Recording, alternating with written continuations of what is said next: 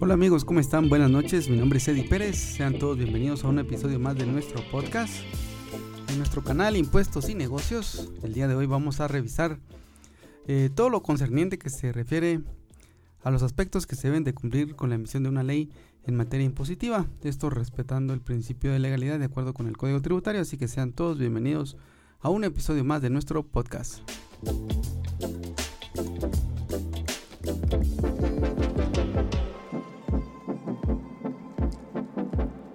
Bueno, y entrando en materia, vamos a revisar entonces ocho situaciones que establece el artículo 3 del Código Tributario que se refieren a las situaciones que deben de estar contenidas en una ley específicamente.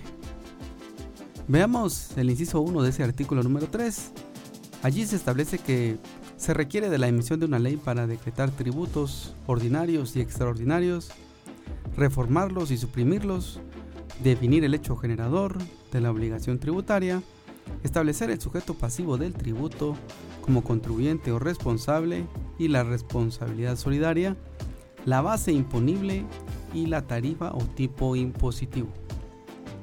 Esto es un tema interesante y está en concordancia con el principio de legalidad contenido en el artículo 239 de la Constitución Política de la República de Guatemala, donde se establece precisamente ese hecho de que debe de existir una ley primeramente para luego generarse obligaciones. Así que vemos de, muy buena manera y ustedes anótenlo dentro de sus registros que así es como está contenido entonces en el Código Tributario en concordancia con lo que establece la Constitución.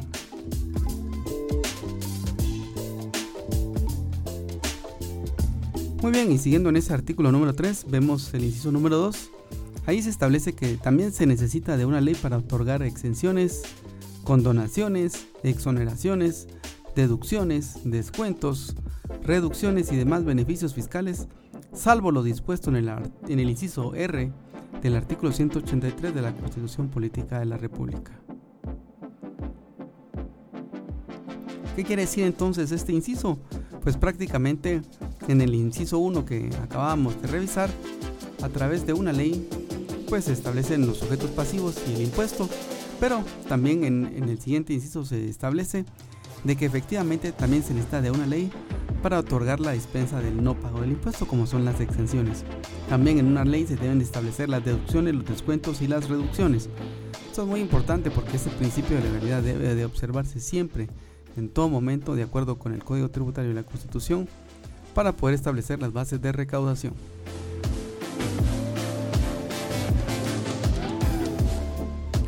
Bueno, y seguimos entonces con este artículo número 3. En el inciso 3 de este artículo se establece que también se necesita de una ley para fijar la obligación de pagar intereses tributarios. Esos intereses tributarios, como ustedes saben, están contenidos en el Código Tributario y no son más que los intereses resarcitorios por la no disponibilidad de los fondos en tiempo o de los impuestos en tiempo por parte del Estado por aquellas obligaciones tributarias que se paguen en forma tardía por los contribuyentes.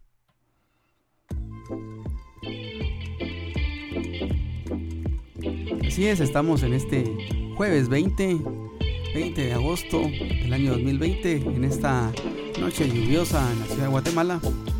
Seguimos conversando acerca de todos los requerimientos que se necesitan eh, en materia tributaria y que deben de constar en una ley. Ahora vamos a revisar lo que se establece en el inciso 4 del artículo 3 del Código Tributario. Ahí se establece que se debe de emitir una ley también para tipificar infracciones y establecer sanciones incluyendo recargos y multas. Esto es muy importante porque de, ninguna manera se podrían, por ejemplo, sancionar situaciones que estén a nivel de un reglamento. Esto no puede ser, todo tiene que estar establecido en una ley, aun y cuando sean obligaciones formales, y por consiguiente se eh, sancionarán con una ley también en forma específica.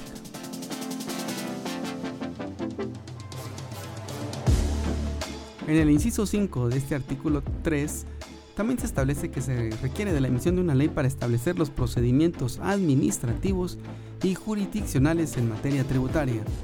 Recordemos que los procedimientos administrativos, por ejemplo, que tiene ya hoy el Código Tributario, Eh, son varios, ahí encontramos el proceso administrativo de defensa, el proceso también para pedir una reducción de, pago de, impuestos en cuanto al tema del plazo, las facilidades de pago que ya las conversamos en este, en este podcast. Y también encontramos ahí algunos otros procedimientos administrativos como por ejemplo pedir la devolución de un pago indebido a un pago en exceso.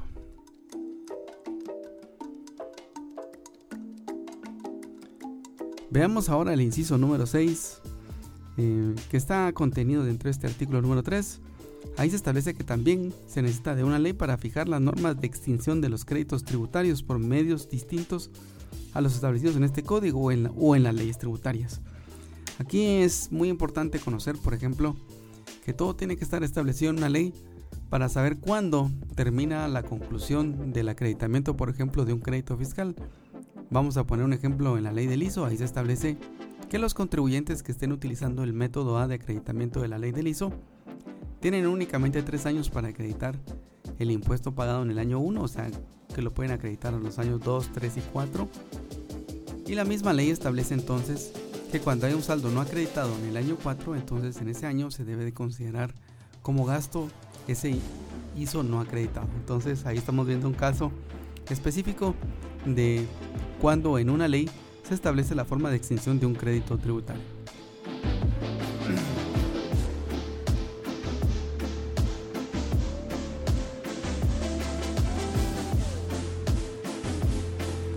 Veamos lo que establece el artículo 3 siempre, pero ahora en el inciso 7.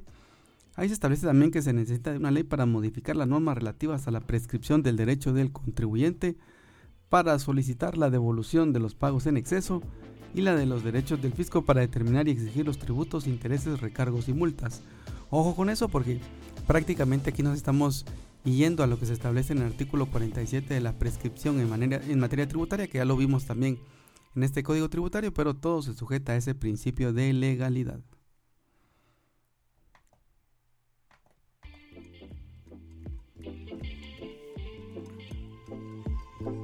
Ahora veamos el inciso número 8 de ese artículo 3. Ahí se establece que en una ley se deben de establecer preferencias y garantías para el cumplimiento de las obligaciones tributarias. Entonces, en una ley se deben de establecer todos esos momentos de cómo se deben de pagar los impuestos y también las garantías en el caso de las facilidades de pago. Así que también eso está en concordancia con lo, con lo que establece el Código Tributario.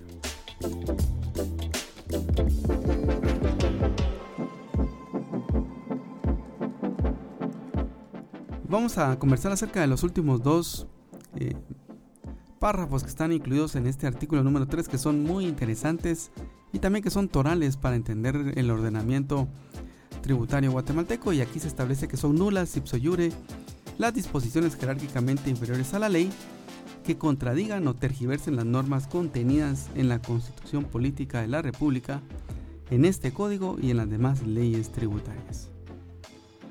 Las disposiciones reglamentarias se concretarán a normar lo relativo al cobro administrativo del tributo y a establecer los procedimientos que faciliten su recaudación. Entonces vamos a poner un ejemplo muy claro. Si el día de mañana, por ejemplo, en, un reglamento, en una disposición administrativa se llegaran a limitar la forma de deducir gastos, pues estos reglamentos o estas disposiciones podrían ser nulas de pleno derecho porque, como ya hemos observado, se requiere de una ley para poder limitar las deducciones a que tiene derecho un contribuyente.